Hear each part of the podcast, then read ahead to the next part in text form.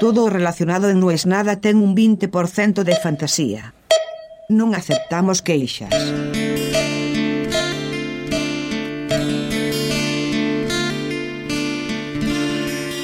Y en ese momento de la charla se oye, yo tuve un gran amor, pero gran amor. Claro, nadie se iba a imaginar que ante la respuesta, ah, ¿te separaste? La respuesta sea no, seguimos juntos. Pero esa utilización del verbo en pasado te destroza. A mí no me vengan con el verso ese de que, no, pero cada época de la relación tiene lo suyo, no, pero cada momento en la historia de dos personas es único, irrepetible. Déjame de romper las pelotas.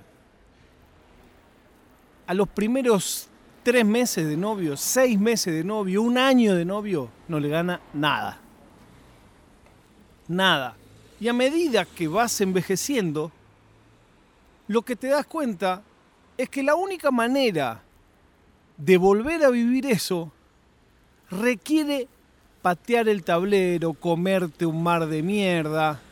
Recién ahí, quizás después de un tiempo, volvés a la cancha para ver cómo era eso.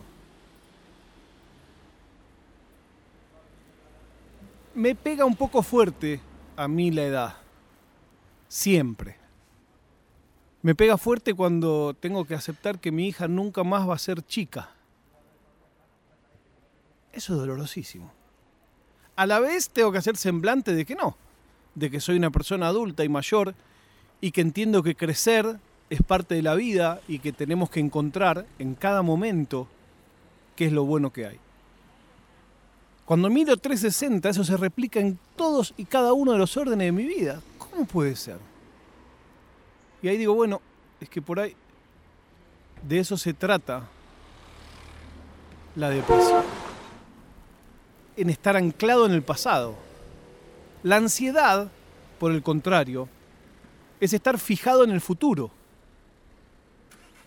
Bueno, por ahí las dos son las dos. Ya ni sé. Ya no soy psicólogo ni estoy hablando con ningún rigor científico de nada.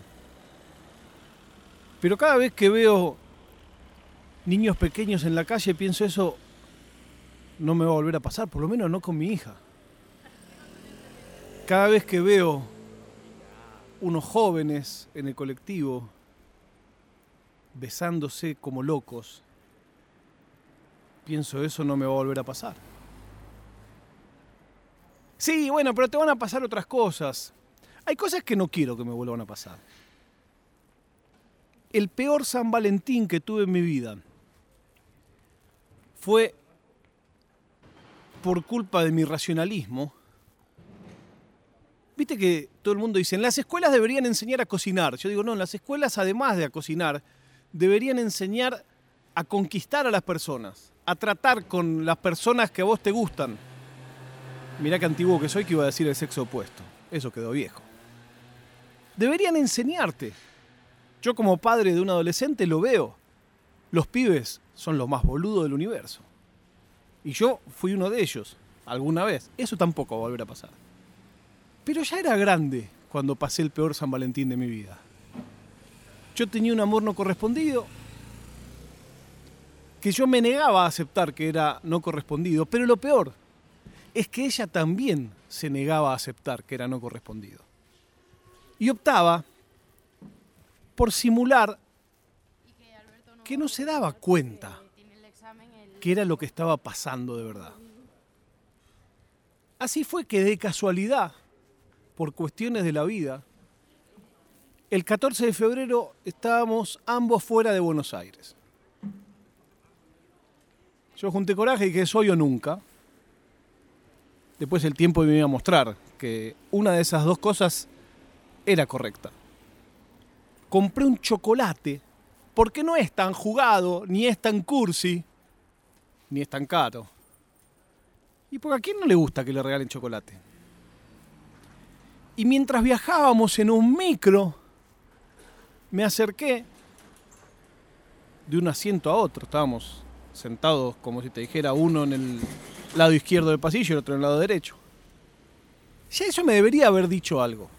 Si no está sentada al lado tuyo, obviamente no tiene ningún interés en tu San Valentín de mierda. Pero no ves o no querés ver. Y eso es como lo peor, ¿no? Cuando... ¿Qué te hace pensar que el amor es algo que se convence desde lo racional, desde la explicación? ¿Qué te hace pensar que por mejor vendedor que seas, por mejor publicista que seas, por mejor chamullero que seas, vas a convencer a alguien de que no lo sabe, pero en realidad ella está enamorada de vos? No funciona. Pero hace falta pasar los 40 para darte cuenta de eso. Y así fue que me acerqué y entre medio de pavadas que veníamos charlando, le dije, ah, por cierto, esto es para vos. Y le di un chocolate. Ah, gracias.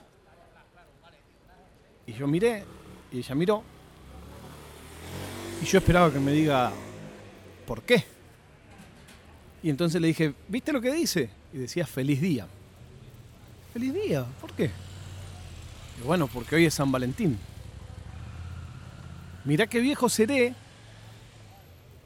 que en ese entonces no era tan universal, por lo menos no lo era en Argentina. Y esta chica me dijo, no entiendo. Hoy es San Valentín. No entiendo. Y yo saqué el diario, me acuerdo como si fuera hoy. Micro de media distancia, larga distancia, había un diario ahí, diario Clarín. Por ahí por eso después le tomé tanta bronca. Bueno, alguna que otra cosa también, seguro y le di el clarín que en la tapa decía, hoy se festeja San Valentín, dos puntos, el Día de los Enamorados. Y ella sonrió con esa sonrisa que significa, no me rompa las bolas.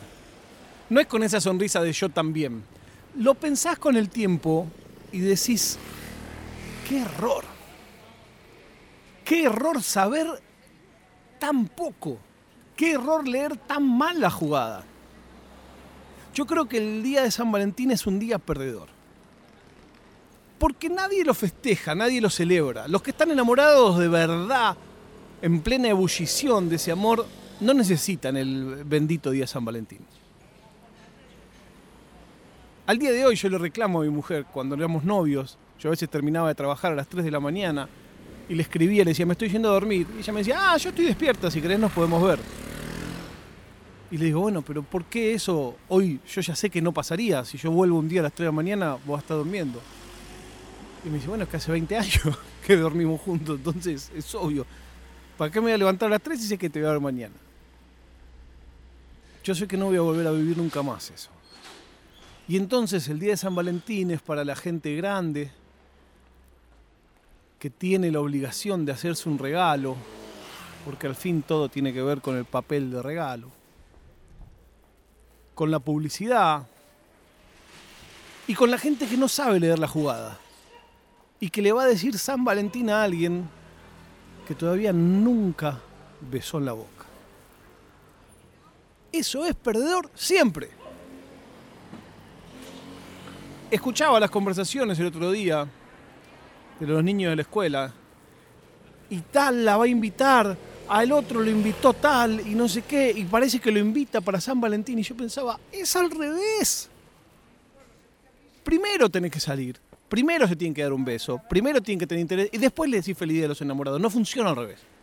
Pero las películas nos rompieron todo. Y nos hicieron creer que vos podés proponerte a alguien en San Valentín. Es tarde. Es como salir a comprar el disfraz de Halloween el 31 de octubre. Es tarde por último, porque no quiero que esto sea mala onda, recuerdo el mejor San Valentín de mi vida. Recién nos habíamos mudado juntos con mi mujer y yo me volvía loco pensando en cómo hacer el mejor San Valentín de su vida. Y pensaba y pensaba, y si bien yo trabajaba en la tele, no andaba con exceso de dinero. Y yo quería hacer algo grande, pero a la vez siempre fui cuidadoso de no gastar de más y de no asustar a la otra persona. Así fue como se me ocurrió lo mejor de los dos mundos. Me fui a un lugar que se supone que no vende al público, Y compré mayorista. Compré alrededor de 400 flores sueltas, rosas. Pero no como el millonario que las compra en la florería y se las mandan. Yo fui al mercado de las flores. Le compré a un tipo, le regateé, me llevé el cajón y aproveché que ella todavía no había llegado y puse flores en todos los lugares que se te ocurran de la casa. La foto que recuerda de ese día fue sacada todavía media hora después de que ella llegó a la casa, cuando quiso ir al baño y levantó la tapa del inodoro y ahí también había flores. Su cara, sonriendo, riéndose, con una carcajada, con las flores en la mano, es la foto de ese San Valentín. Eso tampoco lo voy a vivir más.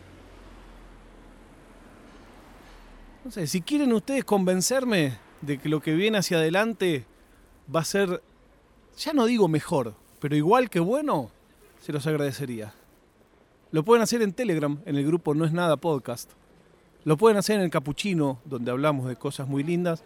O lo pueden hacer en Twitter. Si me escriben en Facebook o en Instagram, lo leo una vez cada muerte de obispo. Solo me queda decir que ayer tocó elegante, me vi entero.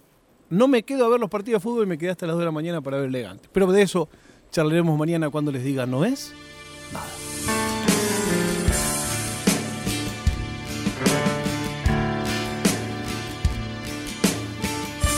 È una produzione di OfficinaNerd.com.